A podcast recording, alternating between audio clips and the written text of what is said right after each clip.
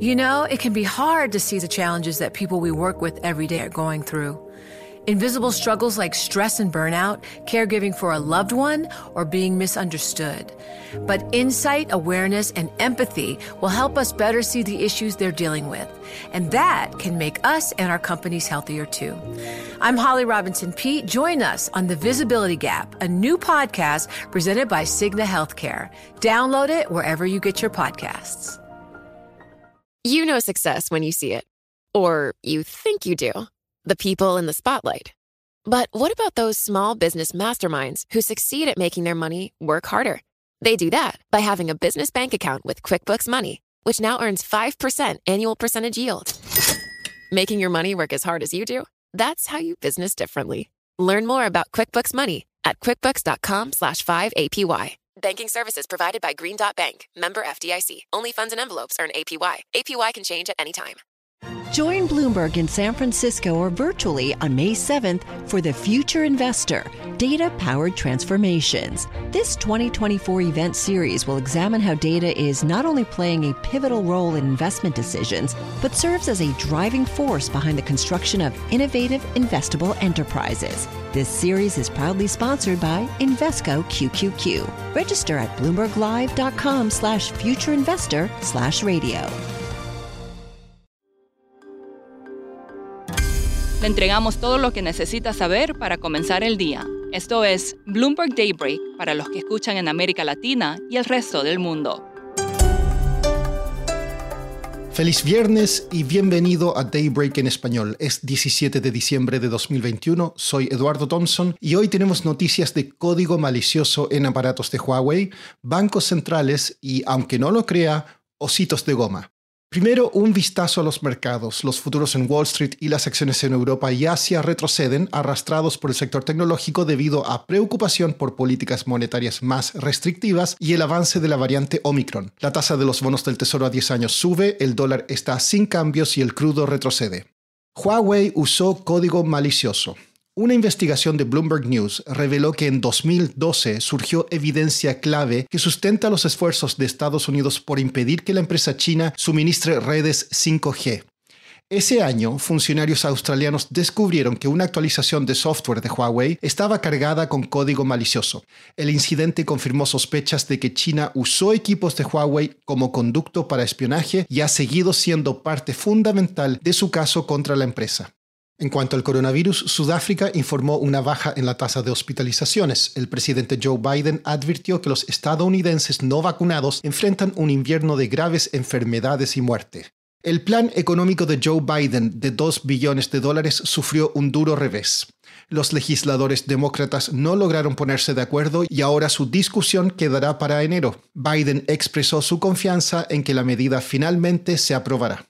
El superjueves de los bancos centrales estuvo cargado de sorpresas. El Banco de Inglaterra elevó su tasa al 0,25% cuando el consenso era de que mantendría y el Banco de México subió su tasa más de lo esperado al 5,5%. Tras los anuncios de la semana, queda claro que la inflación ha pasado a ser el temor principal de los bancos centrales en el mundo, más que los efectos hasta el momento de la variante Omicron. Hoy es el turno de Colombia. Economistas esperan que el Banrep eleve la tasa en 50 puntos básicos al 3%. El multimillonario mexicano Ricardo Salinas informó en Twitter que su cadena de tiendas Electra comenzará a recibir Bitcoin como medio de pago. Los chilenos concurrirán a las urnas este domingo para la segunda vuelta presidencial entre el derechista José Antonio Cast y el izquierdista Gabriel Boric. Hablé con Juan Pablo Spineto, Managing Editor de Economía y Gobierno de Bloomberg News en América Latina, sobre qué significa esta elección en la región. Bueno, lo sorprendente es que en este este sea eh, el caso en Chile, ¿no? Eh, pero en realidad esta paridad tan extrema, esta polarización, trasciende Chile, trasciende Latinoamérica, ¿no? Lo hemos visto, por ejemplo, incluso muchos años atrás en la elección en que Dilma Rousseff le gana a Ezio Neves en Brasil, ella gana 58, 40, eh, perdón, 52, 48. la elección que Macri en Argentina le gana a Daniel Scioli, también fue 52-48. Recordemos la elección, obviamente, de Trump en Estados Unidos, el Brexit, son contextos de mucha paridad. Y eso es algo que no veíamos en Chile. ¿Son acertadas esas comparaciones que se hacen, por ejemplo, de Boric con la Venezuela de Maduro y las comparaciones que se hacen de Cast, por ejemplo, con Bolsonaro y con Donald Trump? En mi opinión, no. Eh, obviamente la cosa más simplista es decir que realmente Boric representa una izquierda bolivariana, Kass representa a una derecha como sería Bolsonaro o Trump. Yo creo que no, primero porque el caso venezolano es muy particular, ¿no? El caso venezolano va mucho más allá de cuestiones de izquierda y derecha, ¿no? Tampoco veo eh, la polarización o el nivel de, agresividad que vemos en algunos casos con Trump y con Bolsonaro, ¿no? En el caso de Kass. Eso creo que da cierto grado de optimismo en, en términos, yo sé que se habla mucho en Chile de de esta polarización, de que, bueno, ahora nadie se va a poder poner de acuerdo, pero es importante que, que se, se haga un esfuerzo desde los políticos por tratar de construir esos, esos puentes, ¿no? ¿Cuáles son los otros procesos electorales que esperamos en la región? Tenemos un calendario, como siempre en América Latina, muy, muy álgido. Eh, lo tuvimos este año, la elección en Perú y en Ecuador. El año que viene, el plato principal es la elección en Brasil, en octubre donde aparentemente ahora eh, Lula da Silva está muy arriba en las encuestas, eh, Jair Bolsonaro, el presidente, está intentando recuperar esa distancia. Tenemos la elección en Colombia en mayo con posible segunda vuelta también. Se ve cierta fortaleza de la izquierda, pero de nuevo, yo tampoco creo que estemos en una, un giro a la izquierda como se vio a principios de siglo.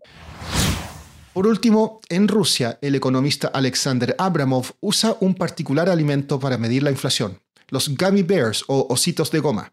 Su índice Abramov, que incluye esa golosina y 11 otros productos esenciales, muestra que la inflación en Rusia fue del 26,1% en noviembre, más de tres veces la cifra oficial. Eso es todo por hoy. Soy Eduardo Thompson. Que tengan un excelente fin de semana. Para conocer todas las noticias que necesita para comenzar el día, revise Daybreak en español en la app Bloomberg Professional. También puede personalizar Daybreak para recibir las noticias que desee. Eso es todo por hoy. Sintonice el lunes Bloomberg Daybreak.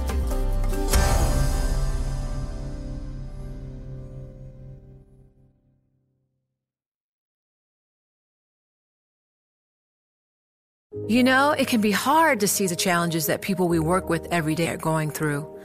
Invisible struggles like stress and burnout, caregiving for a loved one, or being misunderstood. But insight, awareness, and empathy will help us better see the issues they're dealing with. And that can make us and our companies healthier too. I'm Holly Robinson Pete. Join us on The Visibility Gap, a new podcast presented by Cigna Healthcare. Download it wherever you get your podcasts.